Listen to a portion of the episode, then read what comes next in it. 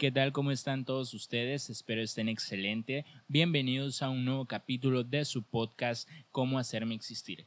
El día de hoy considero que tenemos un capítulo muy muy importante que va a ser fundamental para lo largo de esta temporada de cómo hacerme existir y vamos a ir desmenuzando poco a poco. Antes de comenzar quiero decirles que me pueden seguir en mis redes sociales únicamente en Instagram donde me pueden encontrar como Leonel Moreno G, WM en medio, para así poder tener una interacción y una retroalimentación de todos los temas que aquí digamos. Sin más que decir, les agradezco a todos por seguir escuchando estas opiniones o este contenido que me gusta hacer para, para que puedan compartir o no compartir lo que yo digo acá. Lo importante es más o menos ir conectando opiniones, ir conectando conceptos para que todos podamos tener más o menos una noción más real de lo que pasa en nuestra sociedad.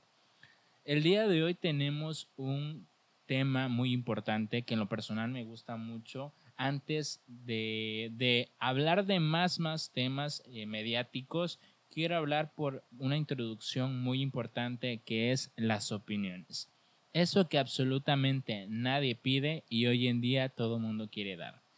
Es chistoso porque hace años, los que más o menos tienen mi edad podrán entender que no teníamos esa pues capacidad, no sé si decir capacidad, o esa virtud o no estaba tan complementado el hecho de que nosotros o los jóvenes como tal pudieran emitir opiniones que fueran realmente mediáticas. Solamente se tomaban en cuenta las opiniones de las personas pues más grandes, que te digo, de 30 años para arriba.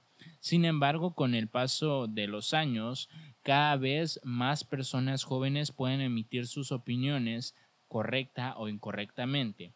Ojo, esto no nace de la noche a la mañana, afortunadamente desde que existe una constitución, o sea, la que nos rige actualmente, tenemos el derecho a la libertad de expresión y es importante ejercerla, pero bueno, hay cosas que debemos de limitar. ¿Por qué digo esto? Vámonos de lleno a lo que es el concepto.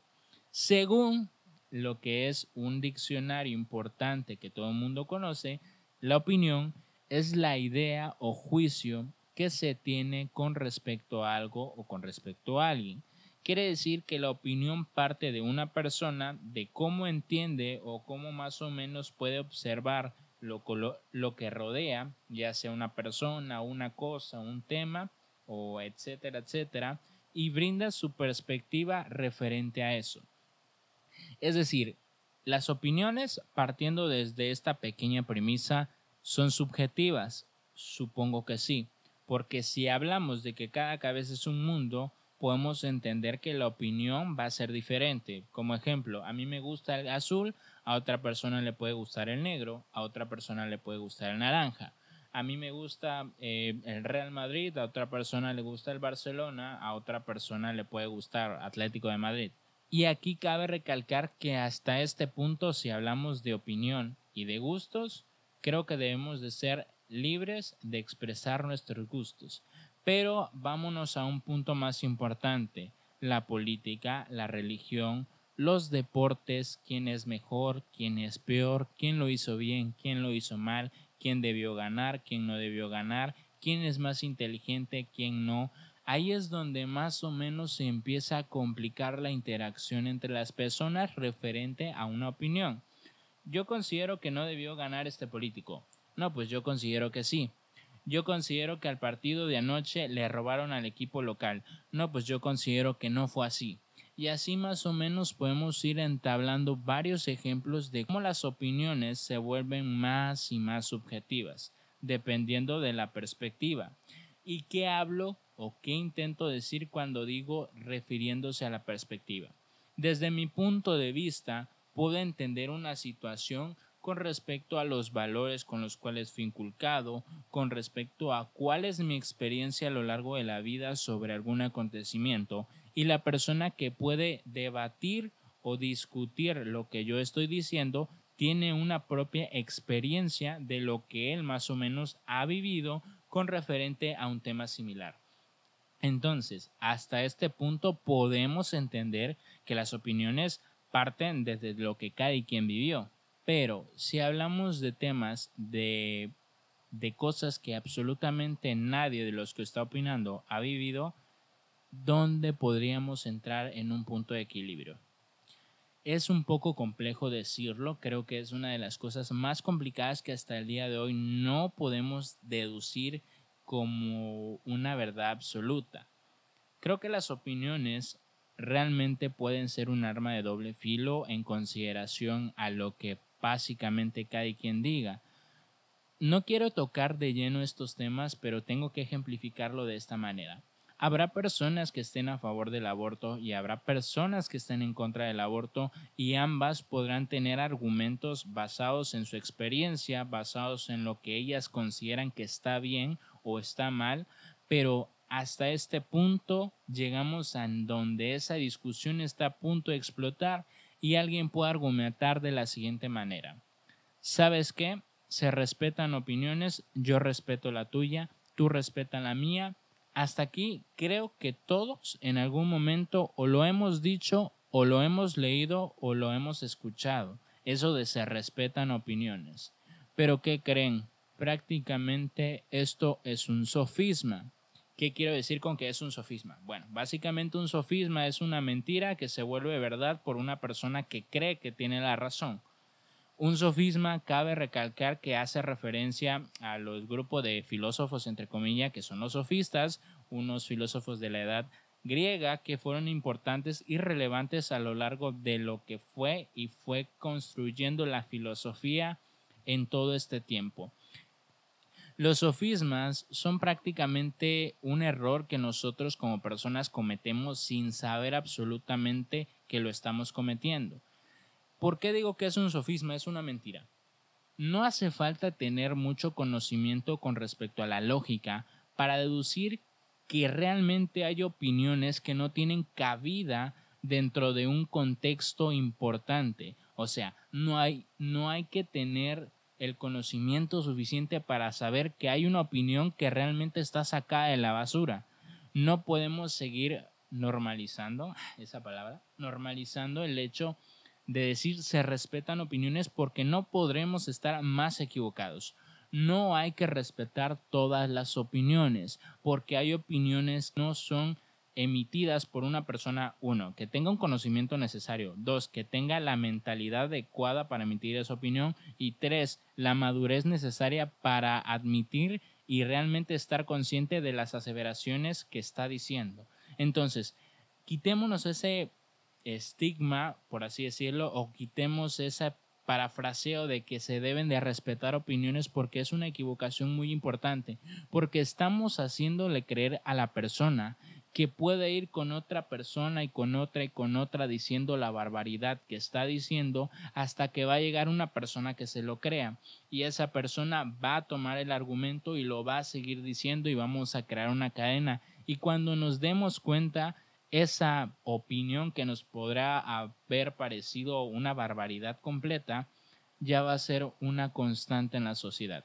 Es muy importante que nosotros digamos o sepamos esto porque como sociedad debemos estar realmente con los ojos abiertos cuando enfrentemos un argumento de este tipo, de este calibre, Habrá personas que tomen ventaja de lo que son, de lo que representan, de la fama, de los seguidores que tengan, para decir una sarta de barbaridades que realmente no son una verdad, que no son un no tienen un contexto de realidad, pero por los seguidores que tienen van a convertirse pues en verdades, cuestionadas o no, van a convertirse en verdades. Y creo que es muy peligroso para nosotros que tengamos esa tolerancia con las opiniones. Ojo, esto no nos convierte en unos completos intolerantes, eh, no sé, con miles de adjetivos descalificativos que se les pueda venir a la cabeza. No nos convierte en intolerantes, solamente nos convierte en responsables de que no debemos de permitir que se difundan tantas mentiras, tantas noticias falsas, tantas opiniones que realmente no aportan sino destruyen en referencia a muchos, muchos temas importantes que hoy en día como sociedad estamos viviendo. Hay mucho en cuestión de que nosotros como personas, como individuos que formamos esta sociedad, tenemos que contribuir a que todo pueda normalizarse en el sentido positivo, no en el sentido negativo. Por ejemplo, miren, cuando hablamos del presidente Andrés Manuel López Obrador, me incluyo, podremos decir que es un inepto, podremos decir que da vergüenza, podemos decir que no está bien de sus facultades mentales, podremos decir que es la burla nacional por los comentarios que emite y porque realmente vemos en sus mañaneras la capacidad intelectual que se le nota a la persona. Eso podemos decir por lo que nosotros percibimos de él, por lo que él es, por lo que él representa pero sería una cosa distinta que yo diga y argumente y saque estadísticas de que, ah, en el 2019 el presidente omitió esta información económica a lo que es el SAT y por lo tanto está desfalcando mucho dinero.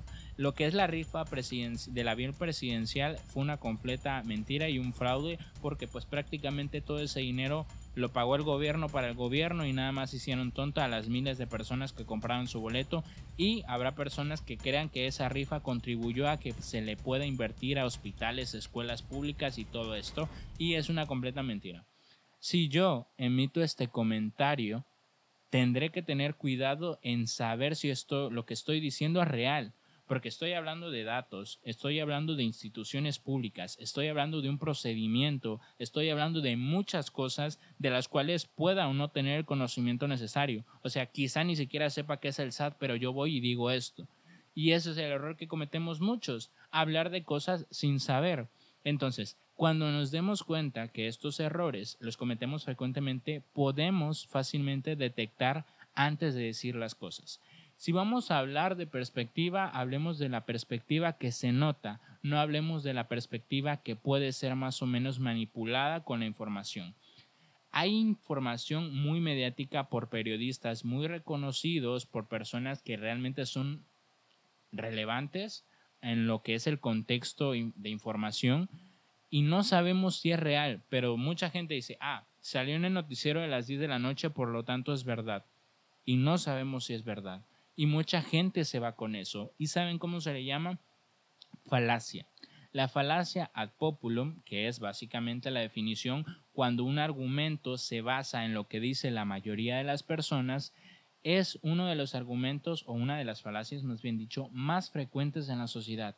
O sea, que nosotros como individuos repetimos mucho lo que los demás dicen sin saber si es cierto.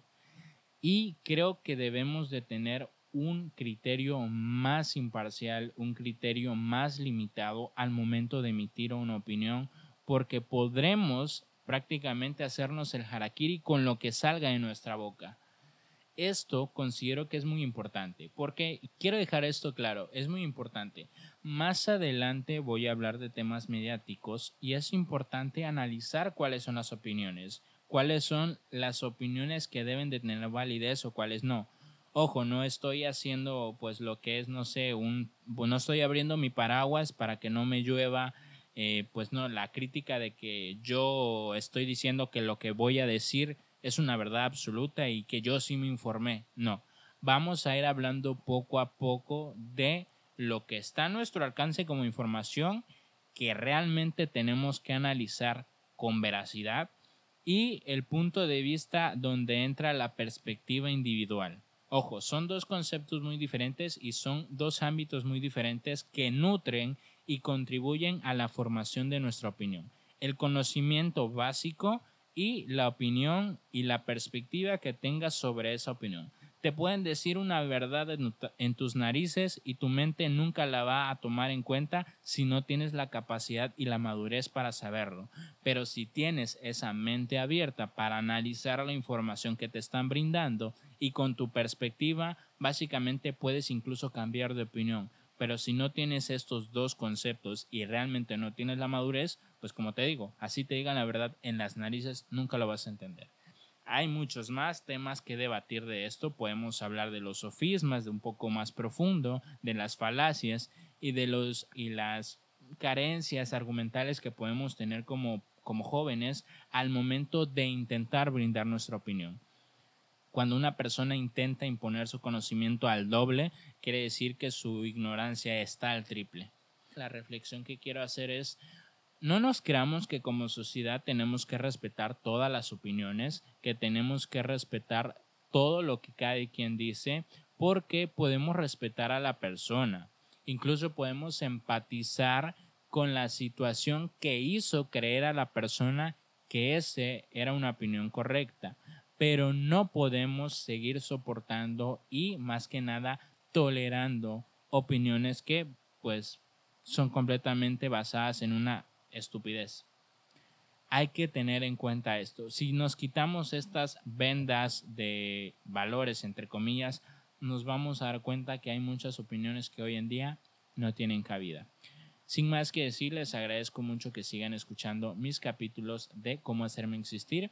Espero verlos en la siguiente ocasión con un tema nuevo. Así que muchas gracias, cuídense, nos vemos.